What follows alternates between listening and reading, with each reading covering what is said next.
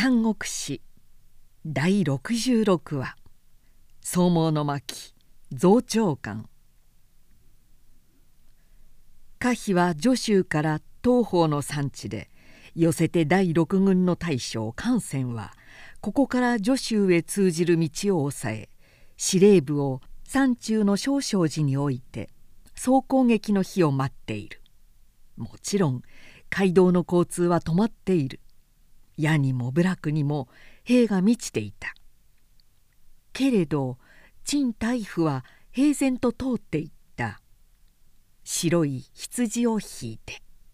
そして祖前を風になびかせながら行く「なんだあの親父は」と指さしても咎める兵はなかった咎めるにはあまりに平和な姿である。戦場の中を歩いていながら少しも危険を意識していない。そういうものにはつい警戒の目を怠る。もうほど近いな。陳大夫は山にかかると時折岩に腰掛けた。この山には清水がない。羊の乳を器に絞ってわずかに勝つと上をしのいだ。時は真夏である。満山蝉の声だった。岩間岩間に松が多い。やがて少々寺の塔が仰がれた「親父どこへ行く?」中軍の門ではさすがに咎められた。陳大夫は羊を指さして言った「菅将軍へ献上に来たのです」「村の者かお前は」「いいや助州の者だよ」「何？助州から来たと」陳慶という牢屋が羊を携えて訪ねてきたと将軍に取り継いでもらいたい。陳慶と聞いて門営の武将は驚いた。呂布の城下に住み助州の客商だ。しかも先頃曹操の推薦で朝廷から老後の扶養として6 2,000石を受けたという何しろ名のある老人だ。より驚いたのは取り次ぎからそれを聞いた大将の感染である。何はともあれ会ってみよう。と銅に迎え陰陰にもてなした。これはほんの手土産で。と陳大夫は感染の家来に羊を渡し世間話などし始めた。何の用事で来たかわからない。そのうち日が暮れると「今夜は月が良いらしい。室内は蒸し暑いから一つあの松の木の下で貴公と二人きりで心のまま話したいものだが」と陳大夫は望んだ。商家にむしろを述べてその夜感染と彼は人を避けて語った。聞く者は梢の月だけだった。老人は呂布の客商。一体何の用で敵のそれがしを突然訪ねてこられたか。感染がそう口を切ると老人は初めて態度を正した「何を言われるか。わしは呂布の臣ではない。朝廷の臣下である。助州の地に住んでいるからよく人はそう言うが。助州も王土ではないか。それから老人は急に雄弁になりだした。諸州の英雄を挙げ時局を断じまた風雲の期するところを指して「尊公のごときは実に惜しいものである」と嘆いた「ご老体なぜそのようにこの方のためにお嘆きあるか。願わくば教えたまえ」さればそれを告げんがためにわざわざ参ったことゆえ申さずにはおられん。思いたまえ。孫公はかつて天使が長安から観光の閉じ御車を守って中金を励んだ清徳な国士ではなかったか。しかるに今日義弟演術を助け不中不義の名を求めんとしておる。しかも義弟の運命のごときは尊公一代のうちにも滅亡崩壊するに決まっている。1年か2年の移植のため君は生涯の運命を売り万世までの悪名を辞さない気でおられるのかもしそうだとしたら君のために嘆く者は一人この老人のみではあるまい。陳大夫は次に呂布の書簡を取り出して「以上申し上げた義はそれがしの一存のみでなく呂布の一憂でもあること司祭はこの書面に」と被験を促した観戦は始終沈面と聞いていたが呂布の書簡を開いてついに腹を決めたらしく「いや実を申せば自分も常々演術の増長ぶりには愛想もつき官室に帰参したいものとは考えていたものの何せん良い手づるもなかったので。と本心を吐いた。ここまで来ればもう症状の小鳥陳大夫は心にほくそ笑みながら「第七軍の養蜂と孫公とは常から深いお交わりであろうが楊将軍を誘って共に合図をお取り召されてはいかが合図を取れとは艦船は小声のうちにも息を弾ませた。ここ生涯の不沈とばかり心中波立っている様子が明らかであった。陳大夫も声を潜めて「されば上州に迫る日を期して五辺と養蜂とで示し合わせ後ろより火の手を上げて裏切りしたまえ。同時に呂布も精鋭を率いて人もみにかけ散らせば演術の首を見るは半日の間も待つまい。よし誓って」と艦船は月を見た。夜は更けて松の雫が梢に白い。陣中誰のすさびか小を吹き鳴らしているものがある。兵も暑いので眠られないと見える。短い夏の夜は明ける。いつの間に帰ったか陳大夫の姿は朝になるともう見えなかった。日が高くなると今日も黒熱である。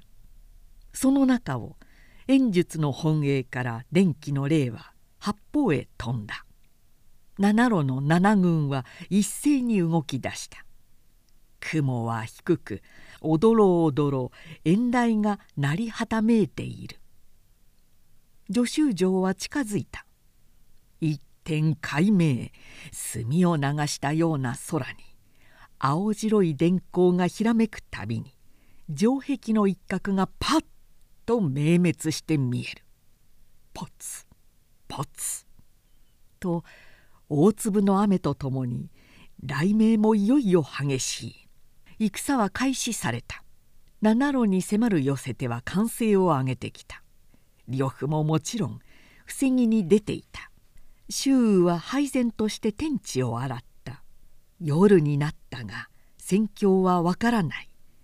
そのうちにどうしたのか寄せ手の陣形は乱脈に陥り流言同士討ち退却特戦また混戦全く収まりがつかなくなってしまった裏切りが起こった夜が明けて初めて知れた第一軍長君の後ろから第七軍の養蜂第六軍の艦船が火の手を上げて味方へ打ってかかってきたのである。と知った呂布は「今だ!」と勢いを得て敵の中央に備え立てている綺麗来白珍奇などの諸人を突破して瞬く間に本営に迫った。養蜂艦船の手勢はその左右から助けた。演術の大軍20万も木枯らしに吹き荒らされる木の葉にも等しかった。呂布は無人の境を行くごとく演術いずこにありやと駆け回っていたがそのうちに彼方の三峡から一票の陣馬が駆け入れてさっと二手に分かれ彼の進路を遮ったかと思うと突然山上から声があった「ヒップ両夫自ら七を探しに来たるか!」おと驚いて見上げると日月の旗流法の藩甲羅の傘をようようと張らせ左右には金貨銀符の近衛兵を従えた自称帝王の演術が黄金の鎧に身を固めて呆然と見下ろしていた。雲間の竜を見て吠える虎のように呂布は演術のいるところを仰いでいた「おお我今そこへ行かん。対面して返事をしよう。動くな演術」馬を進めて中軍の前揃えを一気に蹴破り峰懐へ踊り入ると「呂布だな。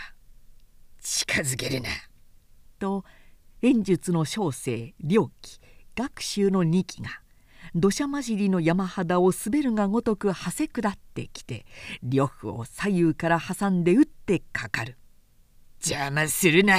呂布は馬首を高く立て学習の駒を横へ泳がせ画館の法天劇を振りかぶったかと思うと人馬もろとも学習は一抹の血煙となって尻りに倒れていた「卑怯!」卓をぐるを荷ぐを追って両機の背へ迫ってゆくと横合いから「呂布待て!」と敵の大将李鵬を捨て身に槍をしごいて突っかけてくる同時に四択の岩石が一度になだれ落ちてくるかのように演術の旗本や部下のおびたらしい陣馬がはせ寄せ「呂布を撃て!」とわめき合った「虎は罠にかかったぞ!」演術も山を降りて味方の後ろから特戦に努め「呂布の首も今こそ我が手のもの!」と小気味よげに指揮を続けていた。ところへ昨夜内部から裏切って前線の味方をか乱した艦船養蜂の二部隊が突然感動を縫って谷合の一方に現れ演術の中軍を側面からついたそのためもう一息。というところで呂布を打ち漏らしたばかりか。形勢は逆転して呂布と裏切り者のために演術は追いまくられ峰越に高原の道二里余りを命からがら逃げ延びてきた。するとまたも高原の彼方に一打の雲かと見えたのが近づくに従って一票の軍馬と化し敵か味方かと怪しみ見ているいとまもなくその中から駆け現れた一人の大将は漆艶のように光る真っ黒な春目に内股がり手に八十二金の大清流刀を引っ提げ演術の前に立ちふさがって「これは予習の大衆劉玄徳が弟の関羽あざ名は雲長なり。家計玄徳の仰せを受けて義のため呂布を助けに駆けつけて参った。それへ参らせられるは近頃自ら皇帝と戦勝して天を恐れぬ増長万の族演術とは覚えたり。いいで関羽が中罰を受けよ」と名乗りかけた。演術は仰天して逃げ争う大正気化の中に包まれたまま馬に鞭打った関羽は追いかけながら遮るものをバタバタ切り伏せ演術のせい迫るや肘を伸ばして清流島のただ一気に「その首もらった!」と横殴りに払ったがわずかに馬のたてがみえ演術が首を縮めたため刃はその兜にしか触れなかった。しかし自称皇帝の増長の冠はために彼の神戸を離れいびつになったまますっ飛んだ。こうして演術は散々な敗北を喫しきれいをしんがりに残して辛くも命を保ってワイナンへ帰った。それに反して呂布は存分に残敵の消滅を行い意気揚々助手へ引き上げて盛大なる凱旋祝賀会を催した。今度の戦で各我をして幸いせしめた者は第一に陳慶不死の功労である。第二には感染養法の内容の功である。それからまた予習の玄徳が以前のよしみを忘れずかつての救援も捨てて我が九死に対し速やかに愛心関羽に手勢をつけて救援に駆けつけてくれたことである。その他我が少子の陸戦を深く感謝する」と呂布はその席でこう演説して一斉に勝ち時を合わせまた杯をあげた。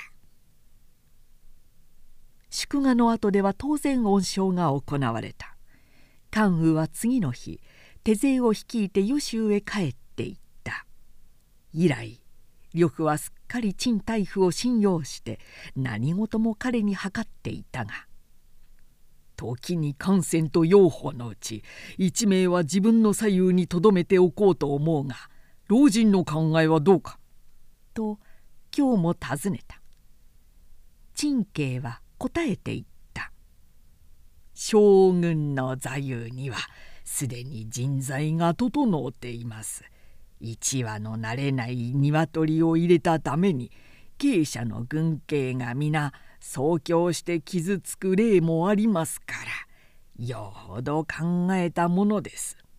むしろ二人を三頭へやって三頭の地盤を強固ならしめたら12年の間に大いに効果が上がるでしょう。芸にも。と呂布はうなずいた。で感染を義とへ養蜂を牢屋へ役つけて赴任させてしまった老人の子息陳東はそのよしを聞いて不平に思ったのかある時密かに父の猟犬を正した生意気を言うようですが少し父上のお考えと私の計画とは違っていたようですね。私はあの二人をとどめ置いていざという時我々の牙として大事に協力させようと思っていたのに。皆まで聞かず陳太夫は若い息子の言葉を打ち消してそっとささやいた「その手はうまくゆかんよ」なぜならいくら手なずけても元来彼らは卑しい心象しかない。わしら親子に組みすよりは日の経つほど呂布にへつらい。呂布の倉庫となってゆくに違いない。さすればかえって虎に翼を添えてやるようなものだ。呂布を殺す時の邪魔者になる。陳太夫はまた門を閉じて病室にこもった。呂布から呼び迎えに来てもよほどのことでないとめったに出ても行かないのである。後藤は落ち始めた。夏去り秋は近くなる。淮南の一水にも就職は済み。赤い秋津が冴えた空に群れをなして舞う。演術皇帝はこの秋すこぶる見景色麗しくない。呂布め裏切り者どもめ。いかにして先頃の恥を注ごうかと厳かな定座にあって時々爪を噛んでいた。こういう時思い出されるのはかつて自分の手元にいた孫作である。その孫作はいつの間にか太鼓を隔てて五の翼路を広く漁し高等の小覇王と言われて大きな存在となっているが演術は彼の少年頃から手元に養っていたせいかいつでも自分の言うことなら嫌とは言わないような気がする。そこで彼は孫作のところへ使いを立てた。陰ながら御身の成功を喜んでおる。御身もまた我とのよしみを忘れはしまい。近頃御身の五国はいよいよ流暢に向かい文武の大将も帰化に多いと聞く。この際我と力を合わせ呂布を打って彼の領を処理しさらに後に威勢を加えてはどうか。それは御身のため長久の刑でもあろう。というような書簡だった。江を渡った使者の船は五条に入って正式に孫作と面会し演術の書簡を捧げた。孫作はすぐ返事を書いて「異彩はこのうち」と軽く使者を追い返した。演術はその返書を開いてみるとこう書いてあった「陽君世の玉璽を返さず定位を遷してさらに世を乱す。世天下にシャツの道を知る。いつの日か必ずまみえん。こう首をあろうて待て」女子よくも珍をかく恥ずかしめたな。演術は書面を引き裂いて直ちに後へ出兵せよと言ったが軍神の勇めにようやく怒りを抑えて時を待つことにした。